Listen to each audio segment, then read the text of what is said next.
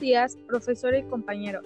El día de hoy, mi compañera Alejandra Sánchez, Daniela Zamora, hablaremos sobre la lingüística. Pero antes, les diremos qué es la lingüística. La lingüística estudia los signos del lenguaje humano articulado del lenguaje verbal, que es el producido por el aparato fonador.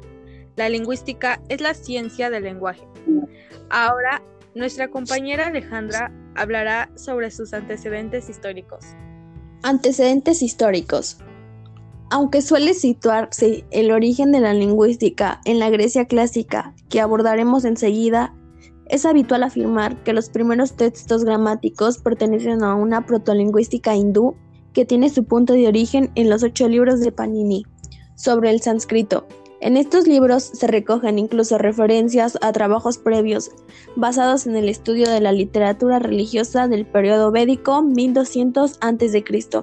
Los estudios gramaticales hindúes profundizan en la estructura interna de la palabra con un avanzado conocimiento morfológico. Sin embargo, será la cultura griega la que inaugure la tradición lingüística occidental. Suele, considerarse que el momento del nacimiento de la reflexión lingüística se produce en el seno de la filosofía presocrática. Heráclito, dicen los testimonios, defendió el origen divino del lenguaje frente a Demócrito, para quien el lenguaje es de origen puramente convencional debido a la necesidad comunicativa de los hombres. Con ellos nace una polémica que cruza toda la lingüística occidental. Platón y Aristóteles son considerados como los máximos impulsores de esta polémica en el de esta polémica en el concepto naturalista y la concepción arbitrarista del lenguaje. Ahora mi compañera Daniela hablará sobre su objeto de estudio. La creencia general habitual entre no lingüísticas supone que el objeto de estudio de esta ciencia es un fenómeno relativamente obvio, a saber, el lenguaje. La lingüística podría definirse sin más como la ciencia que estudia el lenguaje. Ahora, nuestra compañera Alejandra hablará sobre las ciencias auxiliares. Las ciencias que apoyan a la lingüística son 1. Lexicología, es una ciencia que se encarga de, representar y clasificar las palabras, estudia el léxico, así como sus unidades y las relaciones que existen entre ellas. 2. Lexicografía. En este caso se trata de la descripción de las palabras o lo que es lo mismo, lo que encontramos al abrir un diccionario. El inventario de las palabras organizadas para su mayor entendimiento y búsqueda. 3. Etimología disciplina filológica que estudia el origen y creación de las palabras de su gráfico y su evolución en forma y significado. 4. Semántica. Se refiere a la investigación en cuanto al origen y concepto de los símbolos. Las expresiones lingüísticas deben ser comprendidas, por ello la importancia de esta ciencia auxiliar para poder interpretar símbolos, palabras, expresiones o representaciones formales. 5. Semiótica Finalmente, en esta primera área léxico-semántica encontramos la semiología o semiótica, lo cual conlleva la aplicación de la teoría general de los signos, concretamente los sistemas de comunicación dentro de las sociedades. Enseguida nuestra compañera Daniela hablará sobre el campo de estudio. Fonética. El estudio de los sonidos de las lenguas, su articulación, propiedades físicas y acústicas. Fonología. El estudio de las relaciones entre los sonidos como elementos de un sistema. Morfología. El estudio de la estructura de las palabras. Sintaxis. El estudio de la estructura de las oraciones. Semática. El estudio del significado de las palabras y enunciados.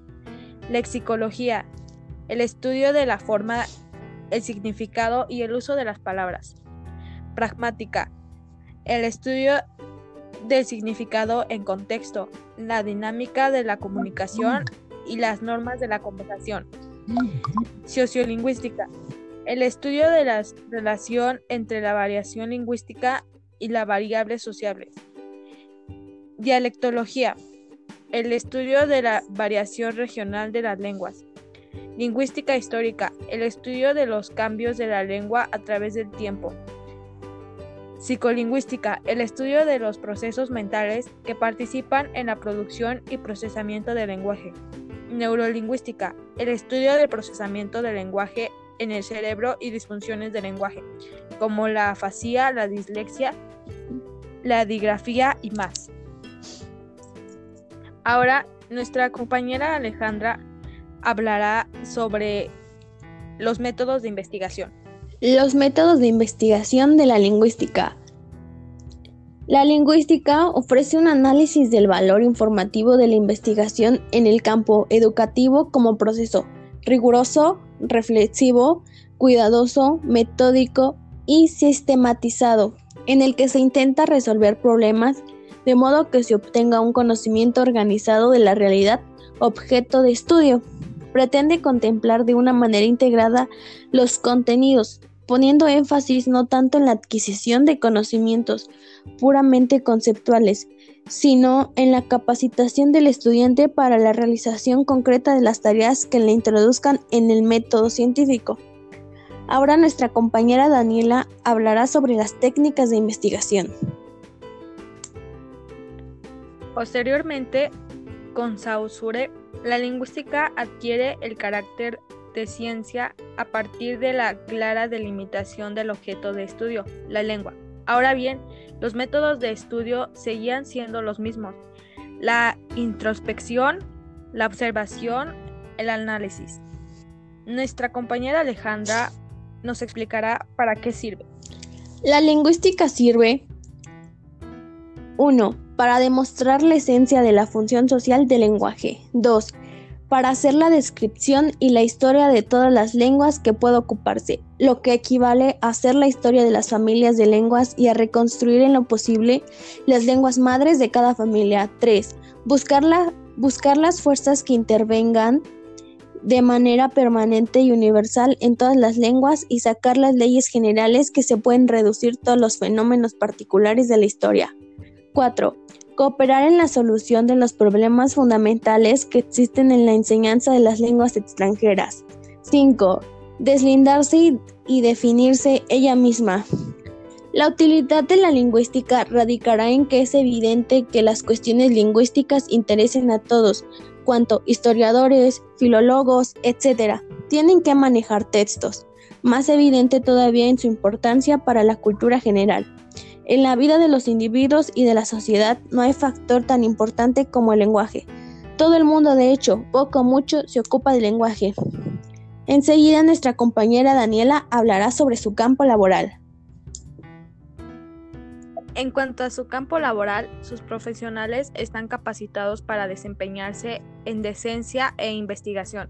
Trabajan como docentes en, en instituciones de educación básica, media y superior, en entidades oficiales o privadas como investigadores en los campos de la lingüística y la literatura como correctores de estilo, críticos literarios y editores, y en la realización de proyectos literarios y culturales en medios de comunicación.